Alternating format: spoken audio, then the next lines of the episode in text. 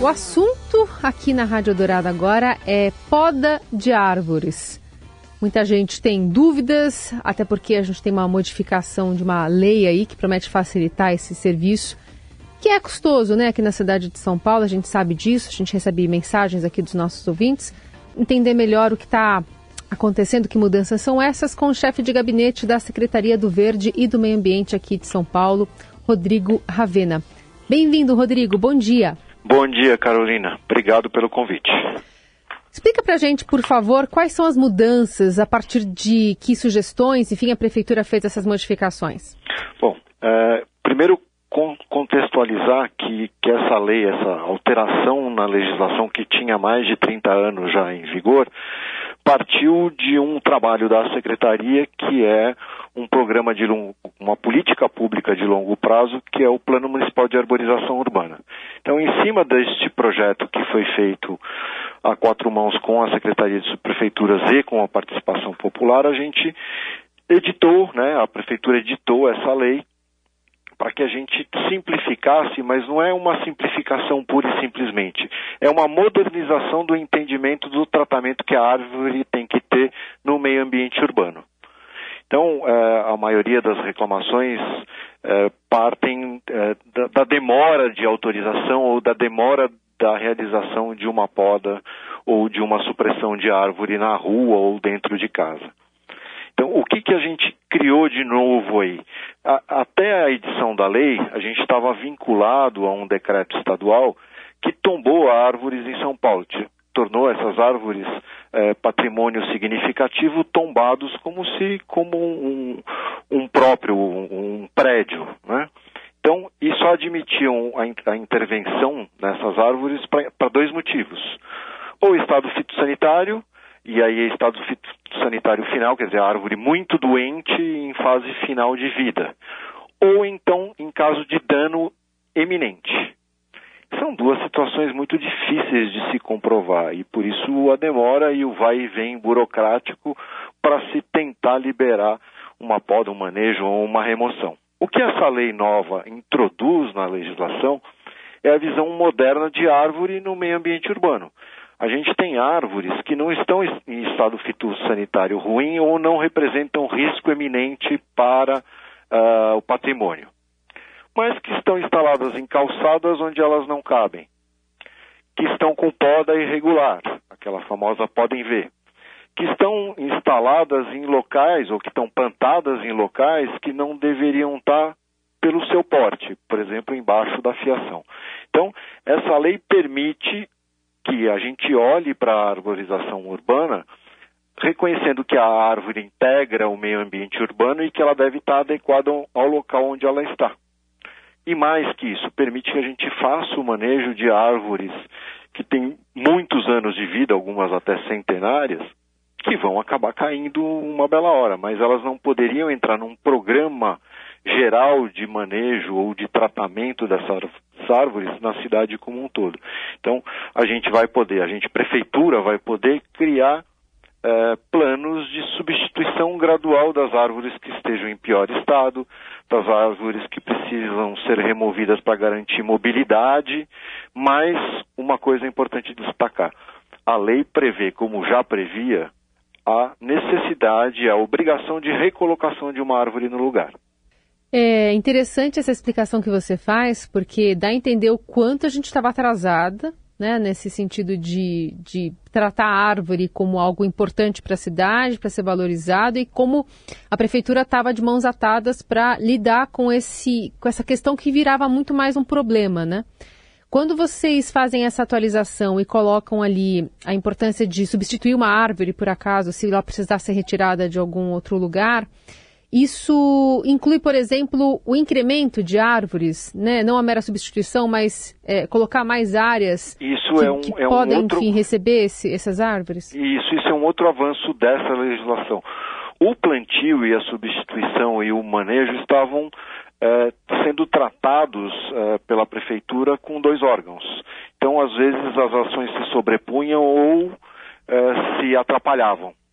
A partir da lei, a, Secretaria de Subprefeituras cuida das árvores isoladas dentro de casa e das árvores em rua. as árvores colocadas na rua.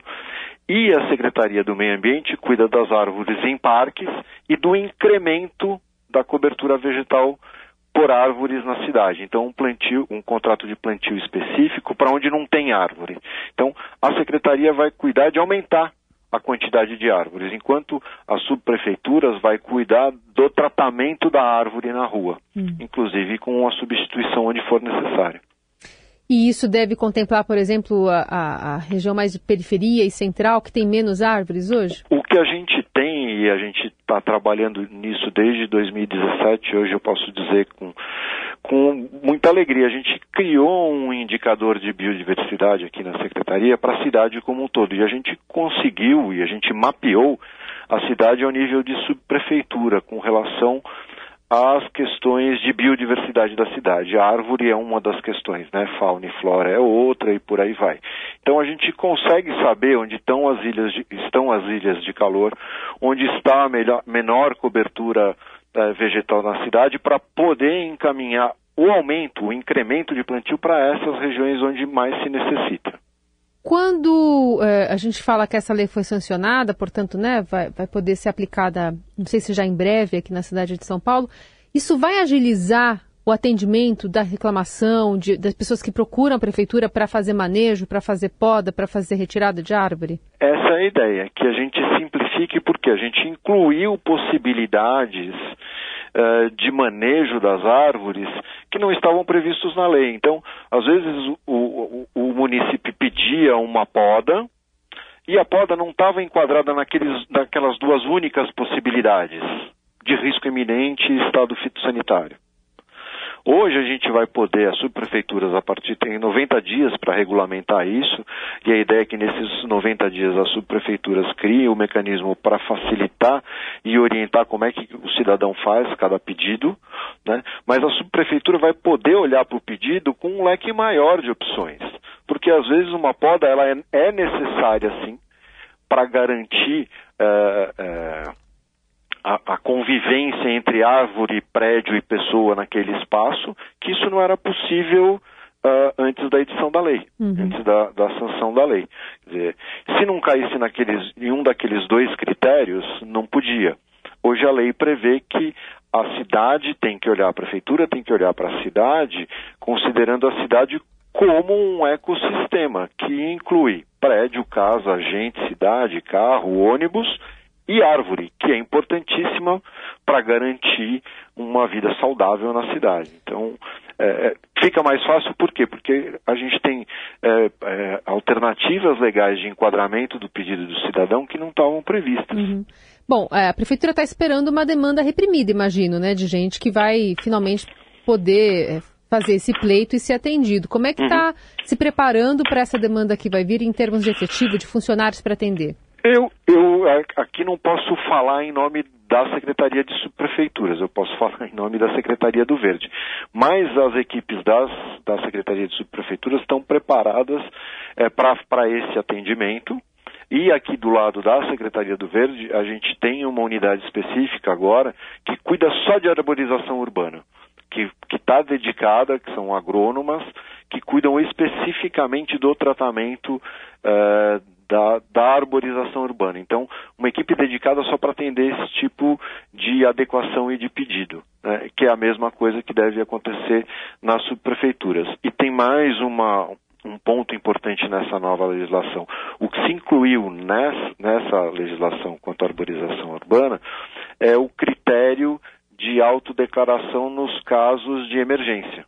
Então, o cidadão declarando uh, que há uma emergência e há uma necessidade emergencial de efetivação da poda ou do manejo da árvore, ele, ele comunica a realização do serviço junto ao laudo e isso vai gerar, por parte das prefeituras, uma fiscalização para ver se aquilo foi atendido ou não. A gente começa a inverter a lógica de que o cidadão fala a verdade antes de tudo. Eu acho que isso é um ponto importantíssimo do ponto de vista da democracia, não só da árvore. Dizer, o cidadão está informando o que é correto e a prefeitura tem a obrigação de, num segundo momento, verificar se aquilo está correto ou não. Se não tiver, quem deu uma informação incorreta está sujeito à sanção da lei, que é uma multa por dano ambiental. Uhum. Ou, se está tudo certo, está tudo certo, está tudo correto. Então a gente é, cria aí a possibilidade, na, no entendimento da Secretaria, uma nova forma de convivência do cidadão com o indivíduo árvore. Né? Porque a gente, querendo ou não, tem na cidade de São Paulo uma relação de ódio e amor com a árvore. Né? Assim, tem, tem regiões em que a, a, árvore é super protegida e tem regiões da, da cidade em que a árvore a, a, habitualmente é vista como um problema. O que a gente pretende é que a ideia de que a árvore é essencial para a manutenção da vida numa cidade como São Paulo, é, é, é ela tem, a gente tem que ter cobertura arbórea e cobertura vegetal para garantir que a cidade possa ser habitável. Uhum. Eu imagino que esse mapeamento vai ajudar também a fiscalização, né, nesse critério aí de da verdade sendo contada pelo cidadão, né? Exatamente. Esse mapeamento ajuda na, nessa fiscalização. E, Rodrigo, então você falou 90 dias, a gente pode pensar é, já em colocado em prática isso lá para agosto? Isso. Muito bem, esse é o chefe de gabinete da Secretaria do Verde do Meio Ambiente aqui de São Paulo, Rodrigo Ravena, explicando um pouquinho sobre essa né, nova, no, novas regras né, que vão estar, portanto, é, em vigor já, sendo colocadas em prática nos próximos meses, para a gente levar em conta os, as demandas que envolvem poda, manejo de árvore aqui na cidade de São Paulo. Rodrigo, obrigada pela conversa. Até a próxima. Obrigado, Carolina. Até a próxima e à disposição.